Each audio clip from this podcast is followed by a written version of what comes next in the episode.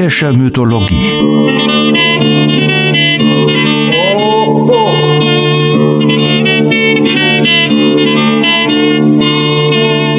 Helgas nützlicher Podcast.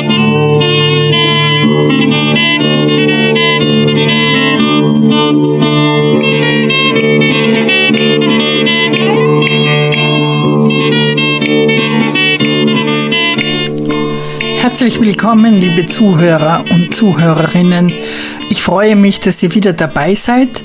Und bevor wir uns unserem Thema widmen, möchte ich euch ermuntern, uns zu schreiben. Wir würden uns sehr über Kontaktaufnahmen freuen, über Anregungen, Fragen oder Vorschläge. Vielleicht habt ihr ja einen thematischen Wunsch, den wir gerne erfüllen. Am einfachsten ist eine Mail an utz utz-oper-unterwegs.at. Unser Thema heute ist der schöne und große Jäger Orion, dessen Sternbild eines der bekanntesten ist. Homer sagt von Orion, er war der schönste Mann auf Erden, schöner sogar noch als Othos und Ephialtes, und deren Schönheit war ja Legende. Wir werden uns die beiden etwas näher ansehen. Sie gehören, wie Orion, in eine Reihe wunderbarer und märchenhafter Gestalten aus einer noch graueren Vorzeit als die, der die Götter entstammen. Die griechische Mythologie neigt ja eher dazu, die Götter menschenähnlich zu zeichnen und die Märchengestalten Wunder und Mischwesen, wie sie zum Beispiel in Ägypten oder im Orient beliebt waren, eher auszusortieren. Trotzdem finden sie sich natürlich zahlreich, denn generell ist die griechische Mythologie sehr reich und vielgestaltig.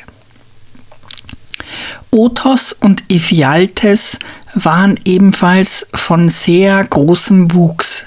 Sie spielten eine Rolle als Schutzgötter, vor allem der Kolonisten, also der Griechen, die in der Ferne eine neue Heimat suchten, Städte gründeten und Landwirtschaft aufbauten. Othos und Ephialtes waren verbunden mit der Fruchtbarkeit der Erde und wurden als Sumpfaustrockner und Kanalgräber verehrt, wobei ihre übermenschliche Kraft sicher eine große Rolle spielten. Wer wünschte sich nicht Riesen als Hilfe, wenn es darum geht, Land urbar zu machen? Die Mutter der beiden schönen Knaben Iphimedea war eine verheiratete Fürstin. Sie liebte Poseidon, den Gott des Meeres, und so oft sie konnte, ging sie am Strand spazieren.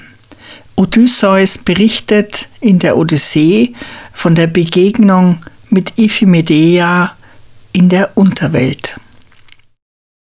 Drauf kam Iphimedea, die Ehegenossin Aloius, rühmend, sie habe geruht in Poseidons Umarmung. Und sie gebar zwei Söhne, ihr Leben war kurz nur. Othos, voll göttlicher Kraft, und den fruchtbaren Ephialtes. Diese waren die längsten von allen Erdebewohnern und bei weitem die schönsten, nach jenem berühmten Orion. Denn im neunten Jahre, da maß neun Ellen die Breite ihres Rumpfes, da maß neun Klafter die Höhe des Hauptes. Und sie drohten sogar den Unsterblichen, ihren Olympos mit verheerendem Sturm und Schlachtengetümmel zu füllen, Ossa mühten sie sich auf Olympos zu setzen, auf Ossa, Pelions Waldgebirg, um hinauf in den Himmel zu steigen, und sie hätten's vollbracht, wär ihre Jugend geheifet. Aber die Masse an Kraft barg wohl die Gefahr des Hochmuts und der Maßlosigkeit, wie Homer berichtet. Schließlich müssen die Götter den jugendlichen Draufgängern ein Ende setzen. Artemis rennt als Hirschkuh springend zwischen ihnen durch, Beide wollen sie erlegen, treffen sich aber nur gegenseitig tödlich mit dem Speer. Wir erzählen die Geschichte noch einmal und zitieren dabei einen späteren Dichter, Apollodor, der noch einige weitere Details beisteuert. Iphimedea, die sich in Poseidon verliebt hatte, ging immer wieder zum Meer und schöpfte mit den Händen die Wogen und goss sie in ihren Schoß. So zeugte Poseidon ihr zwei Söhne, Otos und Ephialtes. Als diese neun Jahre alt waren, dachten sie daran, gegen die Götter zu kämpfen. Sie setzten das Ossa-Gebirge auf den Olymp. Auf den Ossa aber setzten sie den Pelion und drohten damit, über diese Berge in den Himmel hinaufzusteigen. Sie sagten, sie würden das Meer mit den Bergen auffüllen und zu Festland machen, das Land aber zu Meer. Ephialtes wollte Hera und Otos wollte Artemis besitzen. Artemis aber tötete beide auf Naxos. Mit diesen beiden urtümlichen Gestalten und Feinden der Götter wird also Orion verglichen. Im Gegensatz zu jenen wird Orion aber nach seinem Tode verstirnt, und zwar als eines der schönsten und eindrucksvollsten Sternbilder mit sehr hellen Sternen. Dieses Versetzen an den Sternenhimmel war das größte Geschenk, das die Götter zu bieten hatten. Es kam der Unsterblichkeit nahe. Es gibt drei Dinge über Orion, die von allen Quellen betont werden und worüber sich alle einig sind. Das schon erwähnte Versetzen an den Sternenhimmel, seine Eigenschaften als riesenhaft und wunderschön und seine äußerst erfolgreiche Tätigkeit als Jäger. Wir hören ein Zitat aus der Aeneis des Vergil, das Orions mächtige Erscheinung eindrücklich vor Augen führt.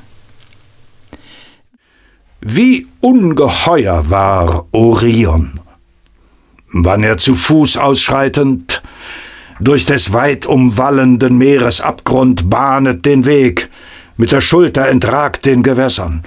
Oder wann hoch vom Gebirg er des Urwalds Esche geholt hat, unten den Boden betrat und das Haupt in den Wolken verschleiert.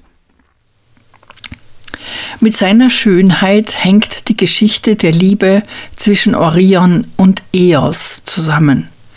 Eos, die strahlende Göttin der Morgenröte, suchte sich auf ihrer frühmorgendlichen Reise über den Himmel schöne junge Männer aus. Und als Jäger ging Orion frühmorgens auf die Pirsch, was ihn mit der Göttin der Morgenröte verbinden mochte.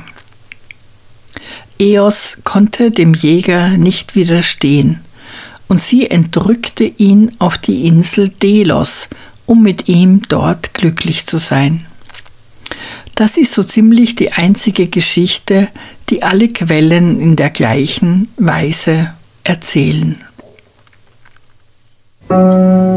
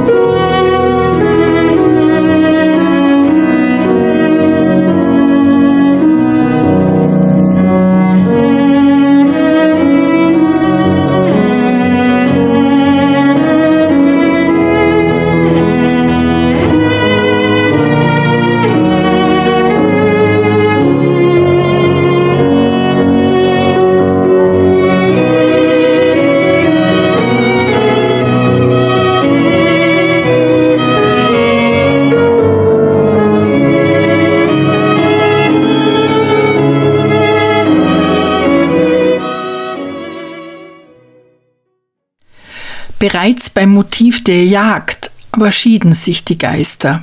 Die einen erzählen, Orion war ein Segen, weil er die schädlichen und wilden Tiere besiegte. Andere wiederum sagen, Das war der Anlass für die Selbstüberhebung, die Hybris, die größte Sünde, deren ein Grieche beschuldigt werden konnte. Orion sei von seiner Jagdkunst selbst so überwältigt gewesen, dass er folgendes Vorhaben fasste, als er auf einer Jagd mit Artemis und Leto war. Er werde alle, alle Tiere auf der Erde erlegen. Das hörte Gaia, die Göttin Erde, und sie ersann ein Mittel. Alle Tiere? Nein, es gibt eines, gegen das der Pfeil des Orion machtlos ist. Und Gaia brachte den Skorpion hervor. Der stach den Orion mit tödlichem Gift, und die Tiere waren vor dem großen Jäger sicher. Allerdings wird erzählt, dass Orion bewaffnet mit einer ehernen Keule immer noch jagt, obwohl er längst als Schatten in die Unterwelt eingegangen ist. Auf der Asphodelos-Wiese späht er noch immer nach dem Wild und bedroht es mit seiner Riesenwaffe. Aber auch das Messen mit dem Skorpion scheint noch nicht zu Ende. Das Sternbild des Skorpion befindet sich gegenüber von Orion auf dem Himmelszelt, so dass es den Anschein hat, als würden Orion und der Skorpion noch immer im Kampf liegen. Denn entweder Orion ist sichtbar oder der Skorpion und keiner kann den anderen auslöschen und den Sieg davontragen. Zwiespältig wird das Jagen auch in den Versionen der folgenden Geschichte gesehen. Es geht um den König der Insel Chios, die berühmt für ihren guten Wein ist. Dieser König hieß Önopion und war der Sohn von Dionysos mit Ariadne. Von seinem göttlichen Vater bekam er den Wein, wie auf alten Vasen dargestellt. Und die Bewohner der Insel Chios waren die ersten, die die Kunst des Weinbaus beherrschten, und von ihnen haben es alle Griechen gelernt. Der Wein spielt auch eine Rolle in der Geschichte von Önopion und Orion. Da die Insel voller Schlangen und wilder Tiere war, besuchte Orion seinen Freund Önopion und befreit die Insel von der Plage. Daraufhin warb Orion um die Tochter des Önopion. Der Vater wollte sie ihm aber nicht geben, gerade weil er so ein erfolgreicher Jäger war. Er hatte sie aber möglicherweise dem Orion versprochen für die Jagd auf die wilden Tiere. Jedenfalls machte Önopion den Unerwünschten betrunken, stach ihm die Augen aus und ließ ihn am Strand aussetzen. Es wird auch erzählt, dass der gekränkte Orion betrunken und gewaltsam in die Kammer der Tochter einbrach und sie vergewaltigte, so dass der Vater Orion in gerechtem Zorn bestrafte. Ob schuldig oder unschuldig, das können wir nicht entscheiden. Auf jeden Fall verlor Orion das Augenlicht. Der blinde Orion orientierte sich mit seinem Gehör und fand über das Meer in die Werkstätten des Hephaistos auf der Insel Lemnos, weil es dort so laut zuging. Warum Orion die Gabe hatte, sich durch das Meer zu bewegen, werden wir noch hören und auch, warum diese Gabe ihm zum Verhängnis wurde. Hephaistos hatte Mitleid mit dem Blinden und gab ihm seinen Gesellen mit, den Orion auf die Schulter nehmen konnte und der ihm den Weg nach Sonnenaufgang wies. Und Orion schritt mit dem Gehilfen auf der Schulter durch das Meer, wie später der heilige Riese Christophorus mit dem Jesuskind durch tiefe Wasser warten wird. Als er die Stelle erreicht hatte, wo sich des Morgens Helios aus dem Ozean erhebt, heilten die Sonnenstrahlen seine Augen. Orion bewegt sich in den Geschichten mühelos von Insel zu Insel. Er kann das Meer durchschreiten und das ist eine Gabe seines Vaters Poseidon, womit wir auf die Umstände seiner Zeugung und Geburt zu sprechen kommen. Denn die Geburt des großen Jägers Orion war merkwürdig und er hatte nicht nur einen Vater, sondern drei. Ovid berichtet es uns, und die seltsame Legende kennen auch ältere Autoren. Einst waren Zeus, Hermes und Poseidon auf Wanderschaft auf Erden. Der Tag neigt sich und sie sind müde und hungrig. Zeit nun war, wo gestürzt der Pflug im Joche zurückgeht und wo das Lämmchen die Milch saugt am gesättigten Schaf.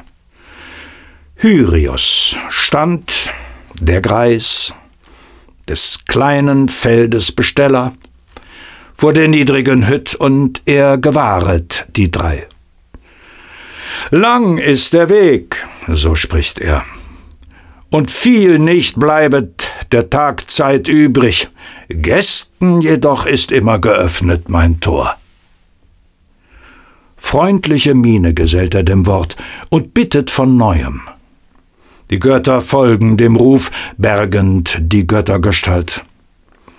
Unter des Kreises Dach, entstellt vom schwärzlichen Rauche, treten sie.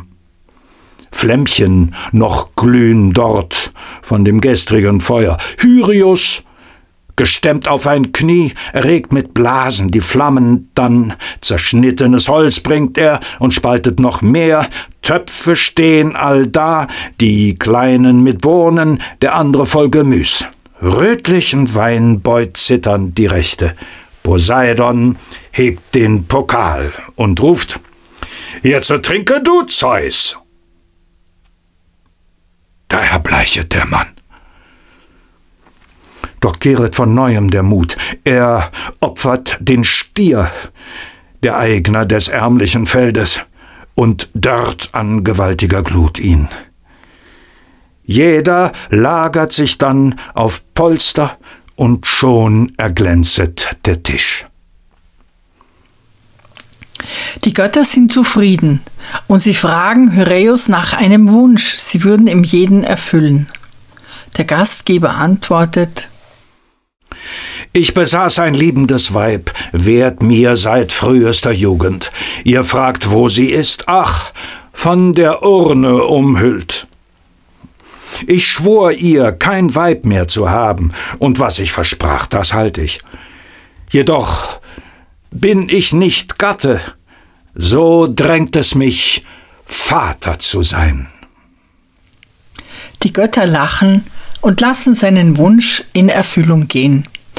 Wir wissen nicht, was in dem rötlichen Wein in hölzernem Pokal von Hereus drin war. Jedenfalls onanieren alle drei Götter in die Stierhaut und weisen Hereus an, diese zu vergraben.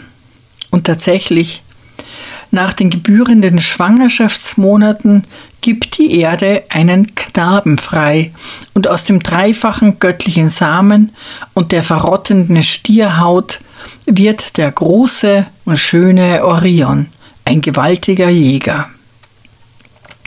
Traurig und tragisch ist Orions Tod, den eine andere Version erzählt als die mit dem Stich des Skorpions. Orion war der geschätzte Jagdkamerad der Artemis, und vielleicht hat sich da zwischen dem schönen Jüngling und der jungfräulichen Göttin etwas angebahnt.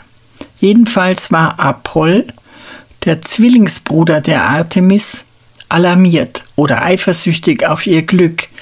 Er überlistete auf perfide Weise seine Schwester. Orion erging sich abends wartend im Meer, wie er es gerne tat, und sein Kopf war als ferner schwarzer Punkt gegen den Horizont zu sehen. Apoll meinte scherzend zu seiner Schwester, sie sei doch eine so gute Schützin, aber dieses Ziel müsse selbst sie verfehlen. Das könne nur er, Apoll, treffen. Artemis ließ sich von ihrem jüngeren Bruder provozieren, stellte ihre Bogenkunst unter Beweis und traf ihren Geliebten tödlich. Ihr blieb nur übrig, ihm am Sternenhimmel den schönsten Platz zu schenken.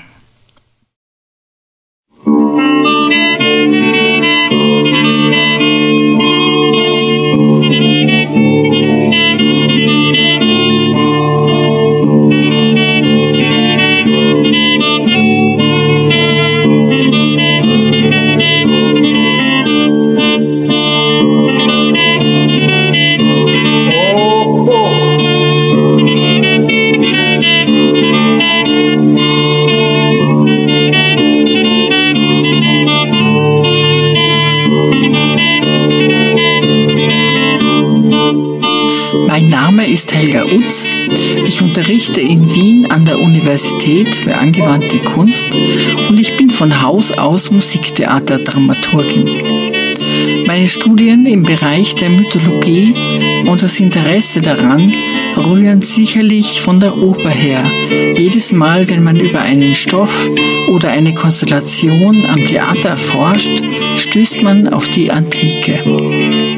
Deshalb möchte ich auch die griechische Mythologie nicht unbedingt isoliert betrachten, sondern immer wieder Beispiele bringen, die Gedanken oder Formen fortführen und mein Wunsch ist dazu beizutragen, dass man reicher wird, indem man lernt, Verbindungen herzustellen.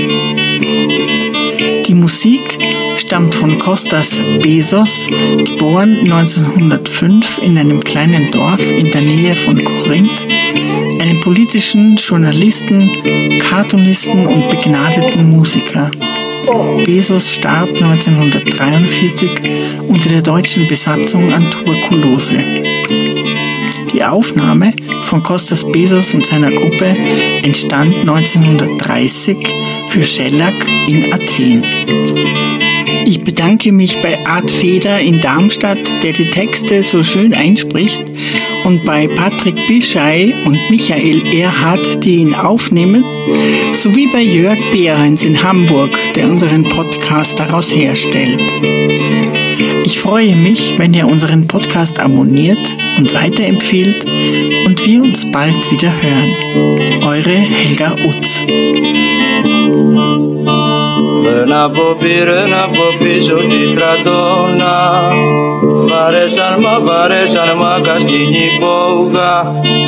Ρε να πω πήρε από πίσω τη στρατόνα. Βαρέσαν μα βαρέσαν μα καστινή πόγα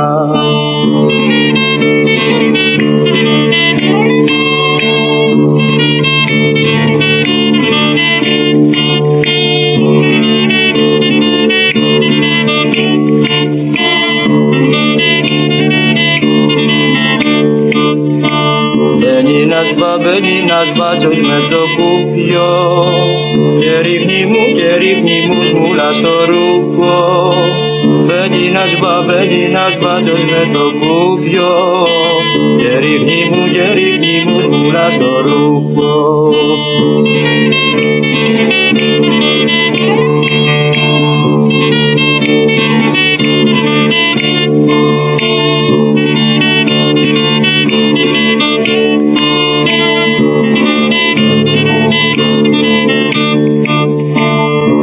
κατρακί και κατρακί λύσε το πέσι Μαδίνιο να μαδίνιο να αργύλε στη μέση. Και κατρακί και κατρακί λύσε το πέσι Μαδίνιο να να στη μέση.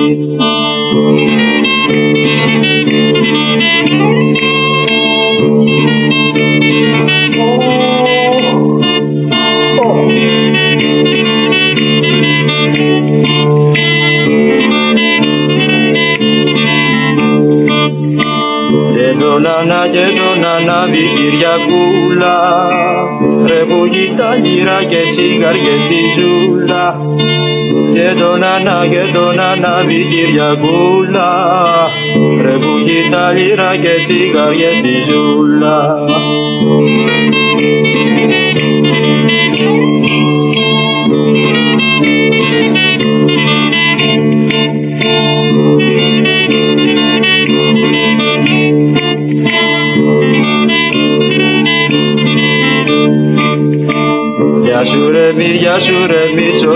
στραβοκάνι Πούσε μας του, πούσε μας του ρε αυτό του μάνι. Γεια σου ρε μη, γεια σου ρε μίτσο στραβοκάνι Πούσε μας του ρε, πούσε μας του ρε αυτό του μάνι